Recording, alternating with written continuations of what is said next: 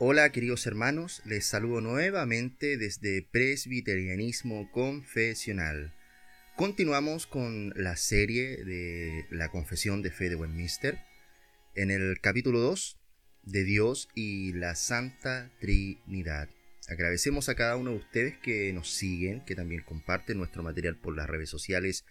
Creemos que es muy, es muy urgente en este tiempo, aquellos que somos presbiterianos confesionales, el poder compartir nuestra confesión, afirmarla también ante los eventos que, que, hoy en día han sucedido en distintas partes del mundo, en que nuestra confesionalidad también nos ayuda a tener bien claras las cosas con respecto a la palabra de Dios y lo que Dios demanda sobre nuestras vidas.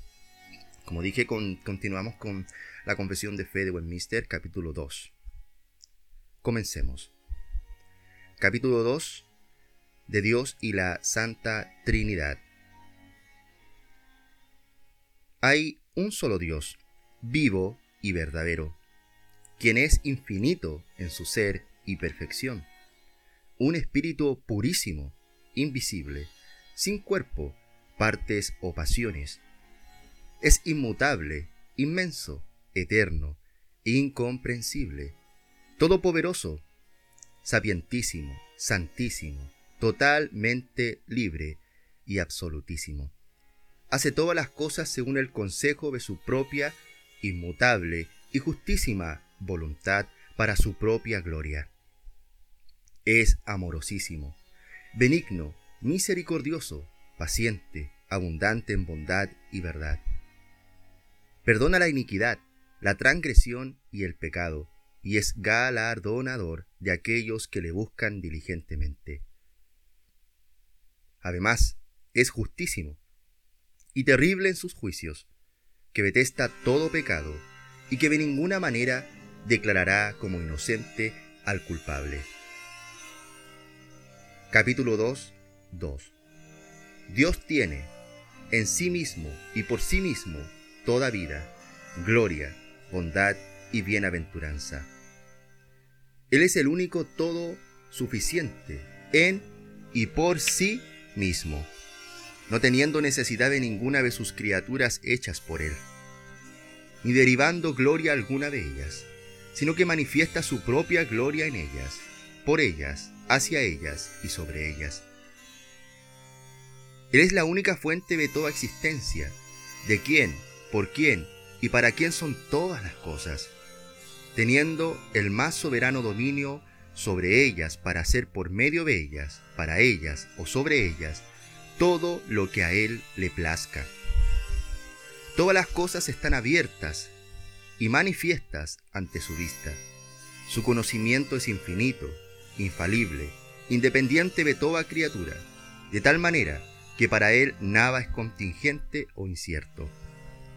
Él es santísimo en todos sus consejos y en todas sus obras y en todos sus mandamientos. A Él son debidos toda adoración, servicio y obediencia que a Él le place requerir de los ángeles, de los seres humanos y de toda criatura. Capítulo 2, 3 En la unidad de la divinidad hay tres personas, de una misma sustancia, poder y eternidad. Dios Padre, Dios Hijo y Dios Espíritu Santo. El Padre no es engendrado ni procede de nadie. El Hijo es eternamente engendrado del Padre y el Espíritu Santo procede eternamente del Padre y del Hijo. Confesión de Fe de Westminster, capítulo 2. Queridos hermanos, hoy más que nunca como vengo diciendo en los postcat anteriores, es necesario volver a nuestra convencionalidad.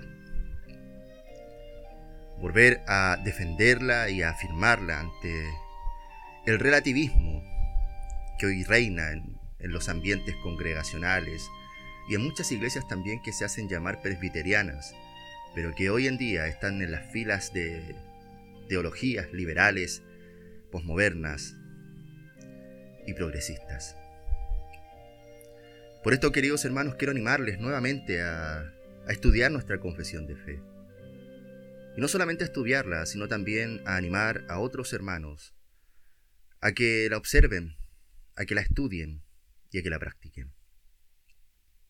Quiero compartirle un breve extracto de un libro de estudio de la Confesión de Fe de Westminster sobre este mismo capítulo de Dios y la Santa Trinidad.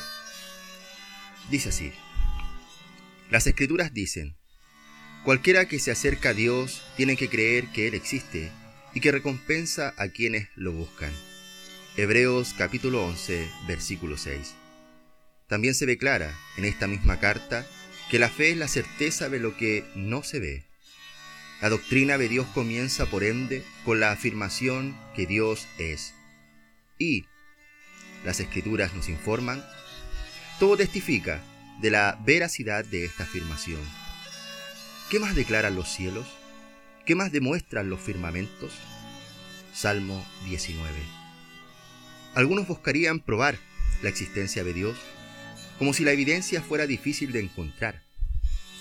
Sería más apropiado decir que la evidencia es imposible de encontrar cuando uno está muerto en sus delitos y pecados. Pero es imposible escaparse de la evidencia cuando uno ha sido regenerado por el Espíritu Santo de Dios. Y en nuestra discusión del capítulo 10 descubriremos cómo es que los cristianos no tienen tal dificultad. Por estas razones no creemos que deberíamos intentar probar que Dios existe. Como nos hace recordar nuestro texto de Hebreos 11, 6. No podemos venir a Dios hasta que podamos que creer que Él es. Cuando hablamos de que Dios es espíritu puro, nos referimos a que no tiene un cuerpo como los hombres. Dios es espíritu, dijo Jesús, Juan capítulo 4 versículo 24. Cuando las escrituras, en condescendencia con nuestra debilidad, expresan el hecho de que Dios escucha diciendo que Él tiene oído o que ejerce su poder atribuyéndole una mano, evidentemente hablan metafóricamente porque en el caso de los hombres las facultades espirituales se ejercen por medio de órganos corporales.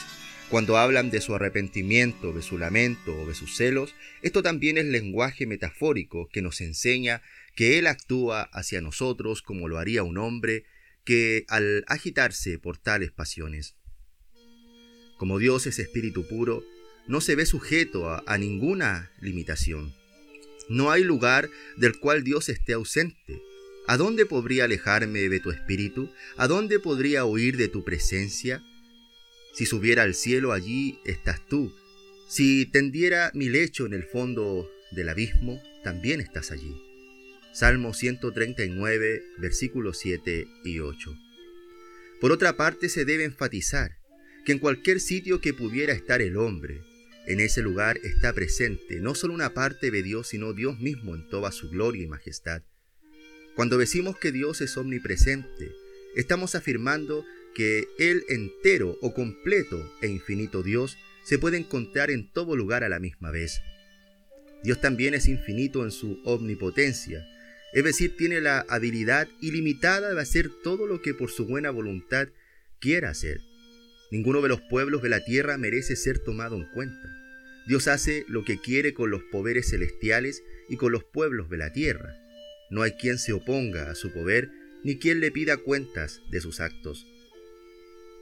Daniel capítulo 4 versículo 35 Dios ha predestinado todas las cosas no solo porque puede, sino que realmente hace todas las cosas conforme al designio de su voluntad. Efesios 1:11 Él es, repetimos, omnisciente o infinito en conocimiento su entendimiento es infinito. Nunca ha habido un tiempo cuando Dios no haya sabido todo. Él conoce y siempre ha conocido el futuro, así como conoce el pasado. Te declaré esas cosas desde hace tiempo. Te las di a conocer antes que sucedieran. Isaías 48:5. Nosotros conocemos las cosas inmediatamente. Dios las conoce inmediatamente, no por ni por medio de, los sentidos. Conocemos las cosas sucesivamente, una tras otra, pero Dios conoce todo en una sola vista panorámica y comprensiva. Conocemos en parte, pero el conocimiento de Dios es exhaustivamente completo. Conocemos como criaturas humildes, Él conoce como Creador excelso. Su conocimiento está a un nivel totalmente separado del nuestro. Conocimiento tan maravilloso rebasa mi comprensión. Tan sublime es que no puedo entenderlo. Salmo 139, 6. Como dijo Pablo, Qué profundas son las riquezas de la sabiduría y del conocimiento de Dios, qué indescifrables sus juicios e impenetrables sus caminos. ¿Quién ha conocido la mente del Señor? Romanos capítulo 11, 33 al 36. ¿Quién puede poseer dentro de los límites de su mente creada la órbita de los pensamientos de Dios? ¿Quién siquiera puede entender un solo aspecto de la verdad como Dios la entiende? Aun cuando llegamos a conocer la verdad tenemos que confesar en todo punto que hay dentro de lo que conocemos una profundidad, un, un elemento de misterio, la cual está más allá de nosotros. Todo entendimiento correcto de la revelación de Dios, la verdad, requiere que nos arrodillemos maravillados y que adoremos a Dios que es el único que puede entender completamente. Y finalmente, Dios es eterno. Él es el mismo ayer, hoy y para siempre. No hay ni sombra de cambio en Él.